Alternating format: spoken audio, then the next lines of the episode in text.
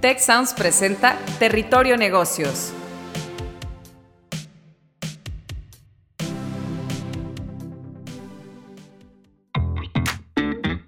Ahora entramos a Territorio Negocios. Un espacio de diálogo y reflexión sobre las nuevas tendencias y transformaciones de los negocios en México, América Latina y el mundo. Yo soy Alicia Galindo. Yo soy Jaime Martínez y te damos la bienvenida al podcast de EGADE Business School y la Escuela de Negocios del Tecnológico de Monterrey. Bienvenidos a un episodio más de Territorio Negocios y además de escucharnos, queremos invitarte a unirte a la conversación con el hashtag Territorio Negocios a través de la red social de preferencia. Hola a todos, eh, qué padrísimo que nos estén acompañando el día de hoy a un episodio más. Y pues bueno, hoy vamos a platicar sobre el tema de transformación digital, todos los desafíos y oportunidades para América Latina. Y como es un tema que sinceramente tiene mucha trascendencia, nos acompañan invitados de lujo. Tenemos con nosotros a Adrián Durán, él es vicepresidente senior de aplicaciones e industrias para Oracle América Latina. Y también nos acompaña Raúl Montalvo, director de GADE Business School, sede Guadalajara y líder académico del programa ejecutivo Strategic Digital Transformation.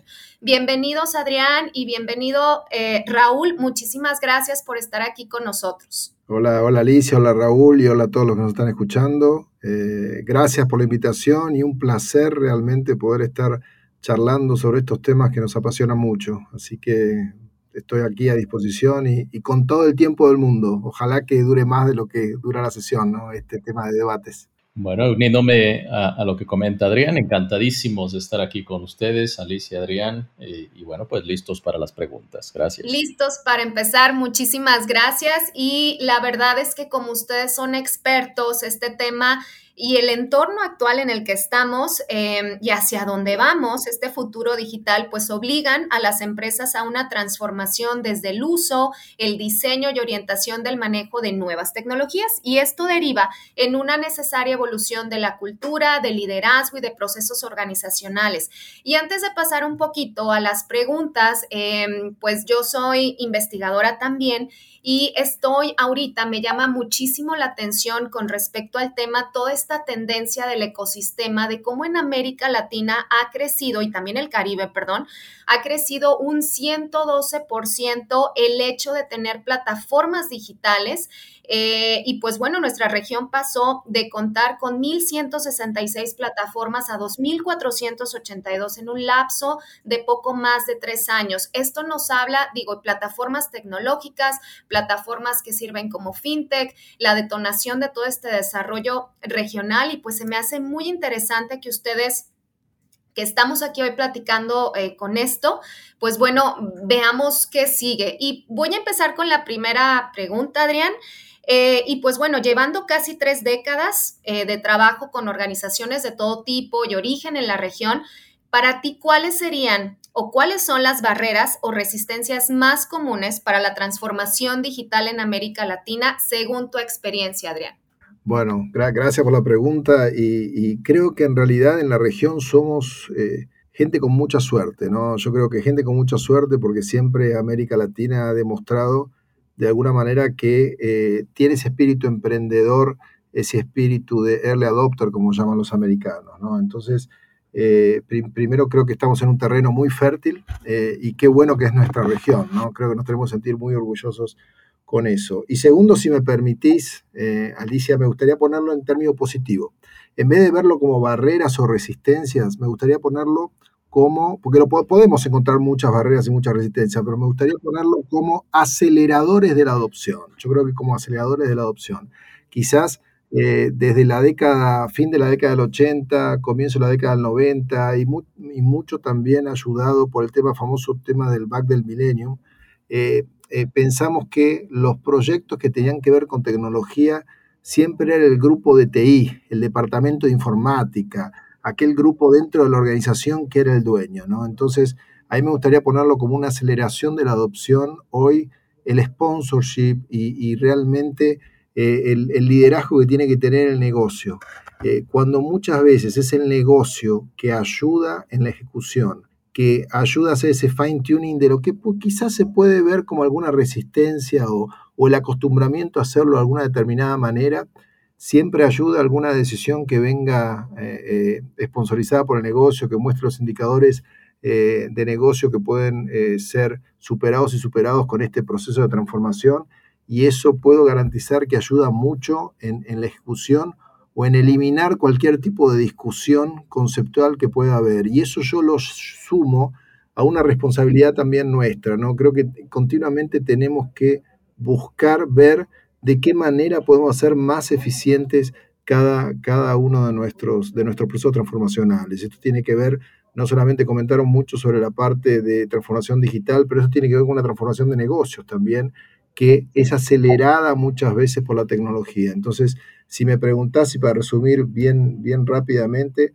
barreras o resistencias las podríamos definir así, pero a mí me gustaría llamarlo como aceleradores de adopción, ¿no? De la manera positiva. Y muchas veces que el negocio lo lidere y que el negocio sea la locomotora de ese tren de transformación, ayuda mucho a que se acelere, ¿no? Definitivamente coincido contigo y como bien lo dices, es ponerlo en positivo y en esta parte de, terreno fértil que ahorita comentabas, pues bueno, nuestra región pues básicamente está siendo liderada por Brasil con un 31% del total, seguido por México con un 21%, Colombia, Argentina, Chile, etcétera. Entonces la verdad es que estamos en otro eh, estamos, creo que, aprovechando esta, esta oportunidad.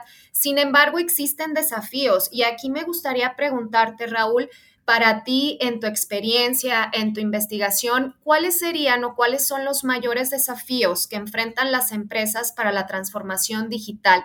¿Qué es lo que están necesitando hoy en día los líderes para tener éxito en esta adopción en las organizaciones, en sus empresas o inclusive en, la forma de crear nuevos modelos de negocio. Raúl, ¿cuál, cuál sería tu expectativa sobre esto? Claro que sí, Alicia, con gusto. Sin duda, una parte muy importante de todo esto es entender dónde estamos. Hay cuestiones al interior y al exterior de las organizaciones. Si nosotros lo planteamos eh, de manera importante hacia el interior, pues tiene que haber una cultura digital. Yo siempre he dicho que antes de hablar de tecnología, pues tenemos que hablar de la organización, y de crear estas condiciones al interior eh, donde se pueda permear. Hay resistencias, sin duda, y nosotros las hemos observado muchísimo en diferentes organizaciones, desde las personas que dicen, oye, si esto se va a automatizar, yo puedo perder mi empleo. Si esto nos ha funcionado por años, ¿por qué lo tenemos que cambiar?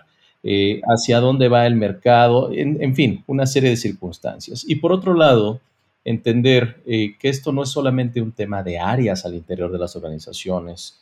Yo siempre menciono que es más un tema también de procesos, porque si tú tienes un proceso A, B y C y el proceso A a la C están eh, eh, concatenados y el B, que es el intermedio, no está digitalizado, pues todo se va a comprometer. Entonces tenemos realmente nosotros que tener esta parte muy, muy bien estructurada. Por otro lado, tenemos las cuestiones hacia el exterior. En el exterior, pues definitivamente por fuera de la empresa, las tendencias empiezan a cambiar. Los modelos de negocio han tenido que evolucionar. Hoy vemos como muchos nichos de mercado que no eran abastecidos en temas, por ejemplo, de, de banca, banca tradicional, banca comercial, pues hoy día emergen las fintech, ¿no? Entonces, eh, sin duda, esta es una parte muy importante. Hablamos de desafíos, sin duda, pero también hay que hablar de las grandes oportunidades que la transformación digital tiene y hay que tener esta visión. Yo creo que ese es el punto importante eh, que nosotros eh, podemos enviar como mensaje.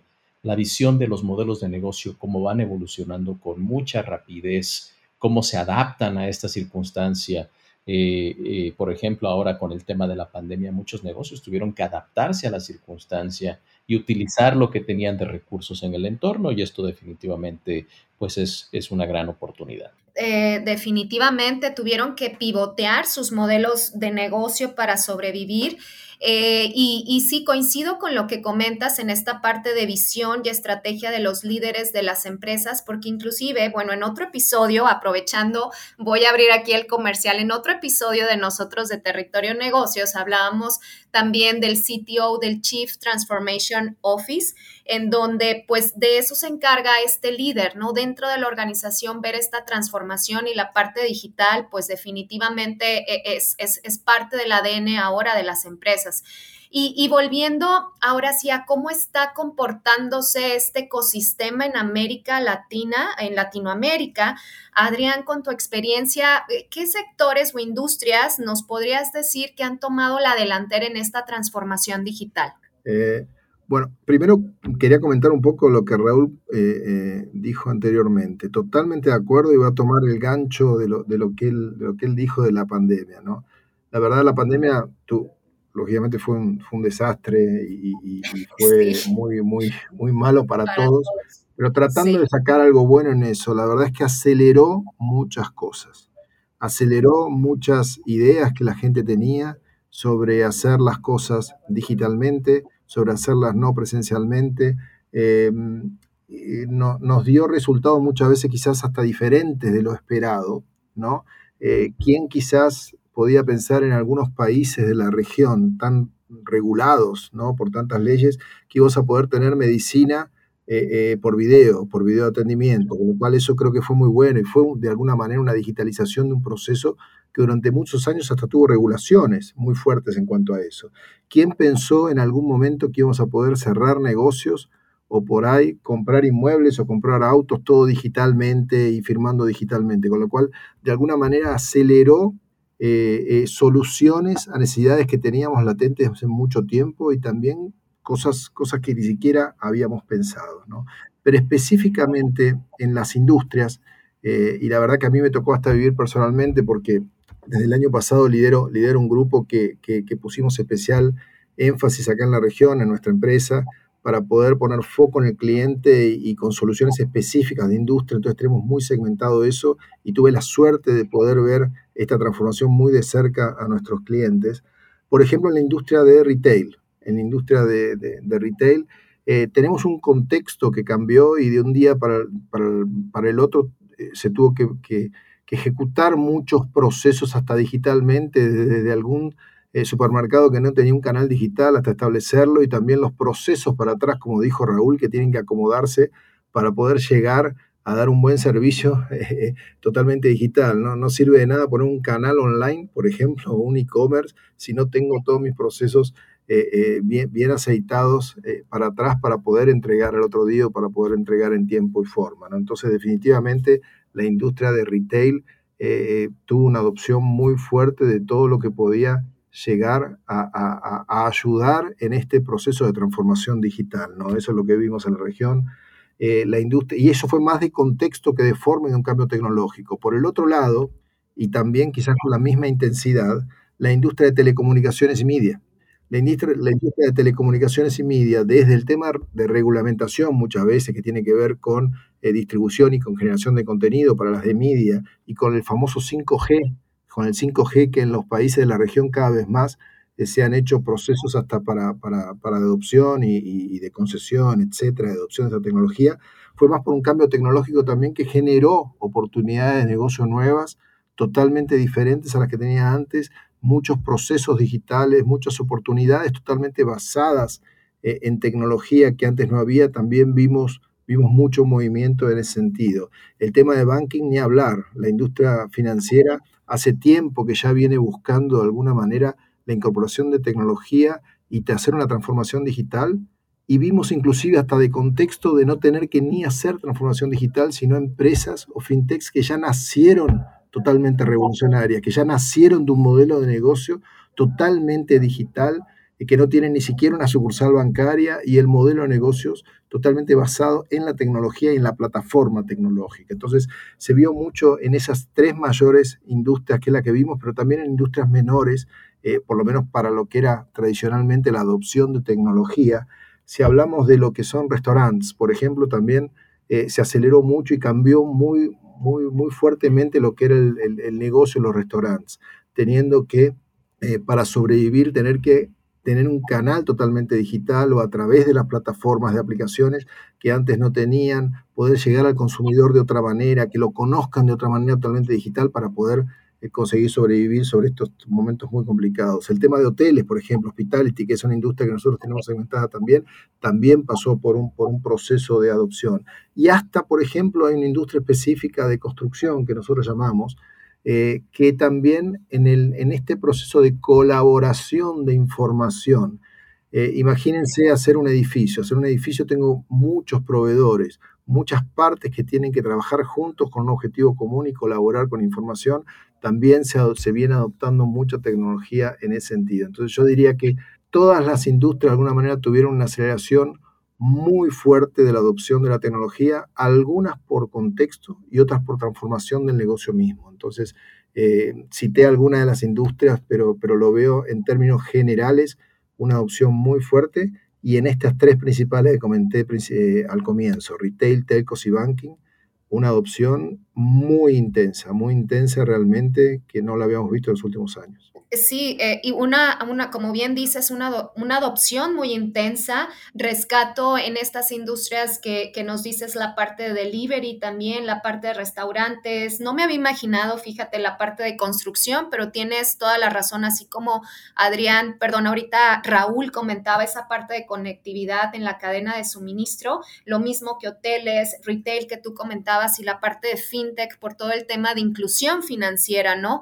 Entonces, eh, está muy interesante esto. Y pues bueno, otro tema que me gustaría platicar eh, específicamente con Raúl, dado su, dada su experiencia grande y vasta experiencia, eh, es el uso de los datos para la toma de decisiones. El tema también, y a lo mejor, no sé, eh, podríamos agregar esta parte de la privacidad de los datos. Eh, es una tarea pendiente para las empresas latinoamericanas. ¿Cómo, ¿Cómo está este comportamiento de los datos para la toma de decisiones en Latinoamérica, Raúl? Sí, claro. Bueno, esto ha traído un modelo muy disruptivo de toma de decisión en términos de entender que antaño se tomaban muchas decisiones asumiendo cosas Hoy día tenemos mucha mayor información de, muchos, de muchas fuentes en muchos sentidos. Hoy hablamos de, tres cosas que yo siempre comento, que es el tema de la correlación, el tema de los patrones y el tema de las tendencias. Hoy día yo puedo eh, saber que si baja la temperatura voy a vender más café, por ejemplo, Entonces, para mí una fuente como el Weather Channel pues puede ser algo bastante, bastante importante. También entender eh, que yo puedo empezar a analizar comportamientos de una manera muy distinta. Si nosotros nos vamos a cierta banca tradicional, eh, las variables, la analítica que se llevaba a cabo era ver cómo no te presto. Esto tiene que ver con eh, tu solvencia económica eh, o tu historial crediticio, etc. Si nos vamos a muchas fintechs, ellos utilizan la información precisamente para ver cómo sí te presto o por qué sí te debo prestar más en un tema de entender eh, tu solvencia moral en términos de tus redes sociales, con quién te relacionas, y así podemos nosotros seguirnos. Eh, hay empresas que utilizan información de cada cuándo tú cargas o el nivel de la batería de, de tu teléfono celular o tu smartphone. Eh, es impresionante. La verdad es que es, este tipo de cuestiones empiezan a cambiar. Y además nosotros hacemos muy evidente nuestro comportamiento a través de lo que hacemos. El uso de dispositivos, desde los wearables, desde el tema obviamente de, la telefonía celular, estamos generando una información que es un insumo excelente para, la toma de decisión. Y transitamos de lo que conocíamos como la analítica descriptiva, eh, donde nosotros documentábamos los históricos de lo que había pasado y en base a eso asumíamos que eso iba a pasar. Pero hoy día podemos hacer una analítica de diagnóstico, una analítica predictiva, una analítica mucho más puntual, hasta subir a la parte de, prospección y obviamente eh, de cognitiva, analítica cognitiva. Esto nos ayuda a nosotros a, a, entender cómo podemos concatenar toda esa información, relacionarla y empezar a ver muchas cosas. Esto ha sido muy disruptivo por ahí. Hay, un eh, dato muy interesante de, la empresa Target en Estados Unidos, cómo saber que tu hija está embarazada sin que te lo haya dicho, todo este tipo de cuestiones que de verdad eh, estamos dejando demasiadas huellas, demasiados rastros en nuestras búsquedas, eh, en los diferentes dispositivos. Ya no solamente documentamos las compras, ahora documentamos la intención de una compra. Y esto, esto es eh, ya cuando vemos las búsquedas, nos hacemos otro tipo de preguntas. Ya no es por qué lo compraste o por qué no lo compraste, es por qué lo buscaste ¿Lo compraste o no lo compraste? ¿Cuándo se dio eso? Eh, ¿Qué condiciones estimularon esa compra? Sí, en fin, empezamos nosotros a entrar en una dinámica muy distinta que sin duda para la toma de decisión abre un abanico de posibilidades increíble. Y si a esto le aunamos el tema de tecnología, por ejemplo, ahora con todo lo que es el smart clothes, toda la ropa inteligente que puede ver tu consumo calórico, puede ver tu quema calórica eh, y toda esta información, cómo empezamos nosotros a concatenarla, dispositivos que, hacen la limpieza, robots que hacen la limpieza en casa, pero que al mismo tiempo están eh, midiendo las dimensiones de la casa y que esto puede ser un fantástico insumo para empresas que se dedican a fabricar muebles pues sin duda es impresionante la cantidad de información que estamos, que estamos manejando. Hoy día, bueno, transitamos del Big Data o Big Data al Smart Data eh, y sin duda es, ese es un gran, gran tema, eh, pasar todos estos esquemas de volúmenes, pues ahora hablar del valor de los datos. Retos grandes, hacer que los datos sean o, o, que son veraces, que son ciertos, porque también hay mucha cuestión en torno, en torno a la veracidad de los datos y sin duda, como tú mencionabas, el tema de la privacidad es un tema, es una tarea que se tiene que seguir, obviamente, eh, trabajando muchísimo porque hay mucho camino por recorrer. Pero bueno, esto es eh, parte de lo, que, de lo que tenemos nosotros hoy día y sin duda es un disruptor impresionante en la toma de decisión. Qué interesante, Raúl. Y la verdad, eh, bueno, pues tú y yo como investigadores, ahorita lo que comentas, esa parte de cómo correlacionar y cómo ver algún patrón, cómo ver alguna tendencia, es, es increíble. Y sí, definitivamente dejamos huella digital, dejamos rastro en todas nuestras decisiones, en todos nuestros motivos, todo lo estamos documentando en, en cualquier momento. Y sí, sigue mi preocupación con este tema de la privacidad. Eh, y, pues bueno, esta, esta es la necesidad de evangelizar eh, en función a los beneficios de la digitalización. Y aquí, Adrián, me gustaría eh, que, que, tú comentaras en tu experiencia cómo ha sido en las empresas pues esa pérdida del miedo al cambio, cómo, cómo han entrado todos estos procesos en las empresas para que sea algo eh, natural, para que se pueda absorber de forma muy, muy, este, muy sencilla, muy simple. Eh, ¿Cómo ves ahorita a las organizaciones? ¿Cómo es esta adopción? ¿Hay una... ¿Hay un rechazo? ¿Esta es una barrera? Eh, ¿Se tiene todavía miedo al cambio? En, general, e, el ser humano, por su concepción, eh, eh, tiene miedo a todo lo que no conoce, ¿no? Y, las organizaciones y las empresas son las personas, ¿no? Entonces, eh, podríamos, en, este tridente, digamos así, si lo podemos llamar así, clientes, em, proveedores de tecnología y otros, ¿quién me puede ayudar a, bajar este miedo, si lo podemos llamar así, ¿no? a lo no desconocido, creo que nosotros como, proveedores de la tecnología tenemos un papel fundamental y también las organizaciones que tienen que ver con la enseñanza, ¿no? Desde, desde, los tiempos más, más, prematuros de un profesional o de un futuro profesional, creo que, que, es muy importante y ahí es donde me gustaría poner especial foco.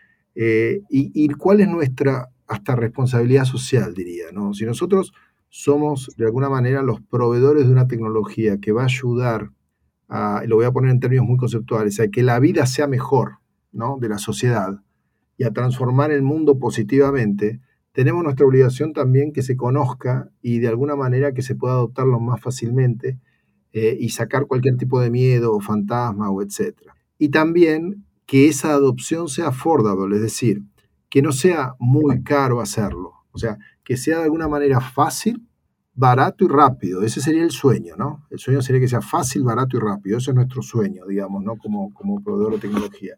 Y en eso creo que nosotros tenemos una responsabilidad, no solamente en dar la responsabilidad funcional de esta tecnología que va a resolver los problemas y va a hacer la vida más fácil y transformar el mundo en ese sentido, sino también de que lo puede, se puede adoptar rápidamente y fácilmente y que se pueda hacer barato. Y esa tecnología muchas veces es implementada a través de profesionales, con lo cual nosotros tenemos la responsabilidad que el mercado nos conozca y poder enseñarle al mercado en eso. Y en eso me parece que tenemos la responsabilidad junto a las organizaciones de enseñanza, llámese universidad, llámese escuela técnica, llámese cualquier organización que de alguna manera ayude a diseminar el conocimiento para que las empresas tengan cada vez más oferta de esta, si me permite llamarlo así, mano de obra, eh, que conozca la tecnología y que se pueda ayudar a adoptarla. Yo creo que quizás eh, en ese sentido todavía no hemos hecho un buen trabajo y creo que se viene un movimiento muy fuerte de esta responsabilidad también nuestra como proveedores de la tecnología, que nuestra tecnología sea conocida y sea rápida de implementar y sea de alguna manera barata de implementar para poder democratizar, si queremos de alguna manera, este uso y el valor que la tecnología nos puede dar. Entonces, en ese sentido, creo que, por ejemplo, en Oracle eh, tenemos un, objetivo muy grande de, de, por lo menos poner de 10.000 a 15.000 eh, profesionales capacitados todo año con, las nuevas versiones de nuestras aplicaciones y estamos haciendo acuerdos muy importantes con universidades y con escuelas técnicas para que también nos ayuden a, diseminar todo el conocimiento. ¿no? Entonces creo que en ese sentido eso va a bajar mucho lo que has mencionado como miedo quizás de la organización eh, para poder dar conocimiento. Eh, creo que la mejor vacuna en términos de pandemia, si me dejan decirlo, del miedo es es el conocimiento, es el conocimiento y que la gente conozca cada vez más de la tecnología. Definitivamente coincido contigo y pues de, hablando de ese conocimiento está eh, definitivamente muy conectada a nuestra siguiente pregunta, Raúl. Eh, pues bueno, el papel que juega la academia en esta transformación, ahorita Adrián ya, ya mencionaba eh, el rol que en Oracle pues se tiene, pero también de la academia. Raúl, ¿tú qué nos puedes comentar qué es, qué es lo que ves, cómo, cómo podemos transformar nosotros, eh, profesores que estamos dentro de una universidad, cómo podemos eh, dar esa luz, ese conocimiento eh, para esta transformación digital sea completamente un éxito en las futuras generaciones, en, en, los nuevos modelos de negocio. ¿Cuál sería nuestro rol? Claro, bueno, la, la academia es, es, un concepto muy amplio y obviamente hay que dimensionarlo en cada una de esas eh, cuestiones. Eh, por un lado, pues por supuesto está la parte de, instrucción, de programas. Nosotros nos hemos dado mucho a la tarea de trabajar pues diferentes programas de alta dirección, de posgrados, con este tema de evangelizar a través de la transformación digital. Sí sobre los retos, pero más sobre las oportunidades, los cambios de modelo de negocio y todo lo que podemos hacer. Pero también eh, por otro lado, pues tenemos un centro de evolución digital. Un centro de evolución digital, nosotros nos reunimos con gente de la industria con quienes trabajamos proyectos de muy alto nivel aplicados, que no son académicos, que derraman hacia la parte académica, obviamente, un conocimiento importante, pero trabajamos eh, en, términos de consultoría, en términos de investigación, con una visión distinta, una visión muy holística, pues diferentes cuestiones.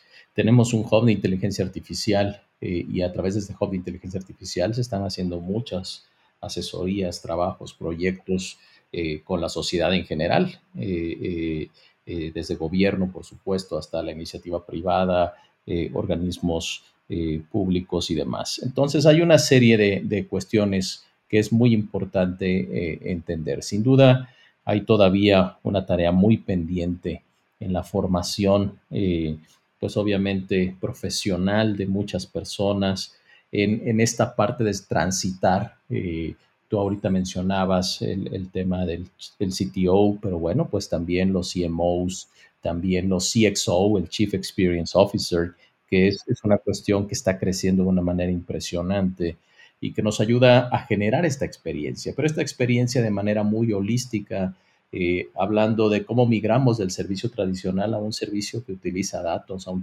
servicio que utiliza tecnología, a un servicio que utiliza toda la parte de, concatenar las diferentes procesos o diferentes vivencias o experiencias dentro de una organización y en el antes y el después de la misma organización. Entonces, sin duda, es muy importante pues seguir generando el conocimiento. Este no es un conocimiento de textos, este es un conocimiento que va mucho más allá.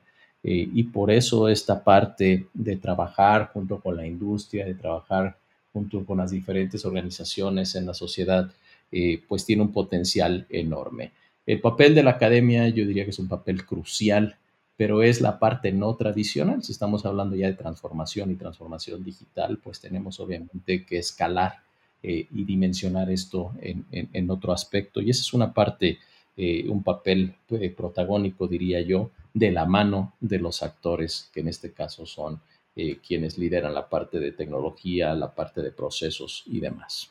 Si es, es un más bien rescato de tu comentario que no es únicamente la academia como rol eh, protagonista, o sea, de de ser protagonista o en primer plano, sino que es un ecosistema para esta transformación digital en donde sí la academia, sí las universidades, sí la investigación, pero también el tema de la iniciativa privada, de los, de los hubs que, que detonan todos estos proyectos. Entonces, pues sí, es, es algo holístico que se tiene que, que, jugar de diferentes, de diferentes aristas.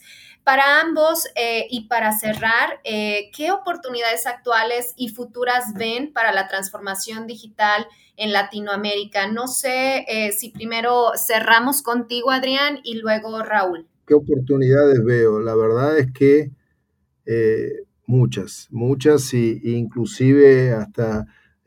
yo, yo, tengo 50 años, tengo 25 años en Oracle y más de 30 en la carrera profesional. Eh, la verdad es que no, no, no, me acuerdo, seguramente hemos pasado por muchos procesos, ¿no? Me acuerdo del tema de Internet en el año 2000, me acuerdo cuando vino todo el tema de la onda de, CRM en su momento llamada Customer Experience, me acuerdo de toda la parte de supply chain con colaboración, etcétera. Y también en, mi carrera profesional en, en, Oracle también ha pasado por muchas grandes transformaciones y en adquisiciones de empresas que tuvo que ver con la, con la transformación del negocio. Pero pero lo que se viene o lo que yo estoy vislumbrando y lo que vemos también nosotros como los próximos cinco años, tanto de adopción eh, y de simplificación de procesos, eh, no solamente con la digitalización, sino con todo el concepto de nube y, el de alguna manera tratar de simplificar todo lo que tiene que ver con tecnología en las empresas y poner eso para que de alguna manera nosotros como proveedores de tecnología administremos y simplifiquemos un poco toda esa complejidad para dejar espacio a la transformación de negocios genuina y poner foco y energía en cómo hacer mejor esos negocios, ser más eficientes esos negocios por parte de las empresas, la verdad que no me acuerdo de haberlo visto antes. Eh, y, tengo miedo hasta de quedarme con las ganas a nivel profesional de no poder llegar a, a, poder usufructuar todo ese valor, digamos, que se va a venir, porque la verdad es que creo que se va a entrar en una espiral ascendente de adopción tecnología, eh, difícil de administrar, pero que va a ser una explosión positiva, ¿no? Digamos, eh, lo, vemos en cómo fue en estos dos últimos años la adopción de tecnología, la adopción de, te diría, ni siquiera transformación digital, sino solamente alguna adopción de canales digitales que todavía no fue una transformación digital de, todo el proceso como un todo, como Raúl comentaba. Entonces yo creo que la oportunidad es enorme, el espacio es enorme y para profesionales y empresas que quieran hacer cosas interesantes hay un terreno fértil, te diría casi tendiendo al infinito. Entonces estoy muy optimista con los próximos años. Raúl. Increíble, increíble tu experiencia, Adrián. Raúl, ¿tú qué nos podrías, con qué te quedas, cómo cierras este tema de oportunidades futuras? Pues yo, yo creo que hay grandes oportunidades sin duda y los, lo podemos ejemplificar. México pasó en un año de tener un unicornio a tener siete unicornios. Y, y si los vemos, los unicornios pues tienen que ver precisamente con fintech, retail, criptomonedas, eh, entre muchos otros. Pero lo interesante es que hay 30 más en puerta. Y esta parte es interesantísimo, eh, el ver el gran movimiento que se está dando precisamente eh, en la región. Hay gran potencial eh, que precisamente tiene que ver con estos grandes nichos. Vemos grandes empresas que están emergiendo, como el caso de Nu en Brasil, el caso de Kavak acá en México, sin duda hay grandes oportunidades. Yo sin duda veo eh, América Latina y coincidiendo con lo que decía Adrián, como un, terreno muy fértil, un terreno que adopta muchísimo, un terreno en, el que se puede seguir trabajando, pero además de eso tenemos eh, condiciones de poder traer tecnología, de poder adecuar estos modelos de negocio, pero tenemos un gran mercado también un mercado que tiene diferentes niveles, por supuesto, de capacidad de compra, pero es un mercado muy abierto a, escalar, a entender, a adoptar todas estas diferentes circunstancias. Hay muchas oportunidades, eh, sin duda, no solamente en Latinoamérica, en el mundo en, general, pero sin duda esto nos ayuda mucho a entender eh, las diferentes circunstancias a las que está eh, migrando el mercado. Hablaba aquí conocemos obviamente los conceptos como fintech, se hablaba del tema de bienes raíces, que es el PropTech, el Property Technology, y todo, todo esto cómo está emergiendo, el tema de educación, el EdTech, eh, todo esto realmente hay grandes, grandes posibilidades por los alcances que esto puede eh, sin duda generar. Latinoamérica le espera un futuro muy promisorio, sin duda, al igual que muchas otras regiones, con el tema de transformación digital uno, porque el potencial que esto tiene de alcance, de volumen, es altísimo. Entonces, eh, esto sin duda va a traer eh, muchos retos, pero estoy convencido más oportunidades. Gracias. Muchísimas gracias, Raúl, por tu respuesta. Y déjenme les platico ya para cerrar que yo tengo una libretita en donde me preparo para estar con grandes personalidades con ustedes y siempre anoto como que todos los temas que aprendo, que me llaman la atención. Ahorita mi libreta ya está saturadísima.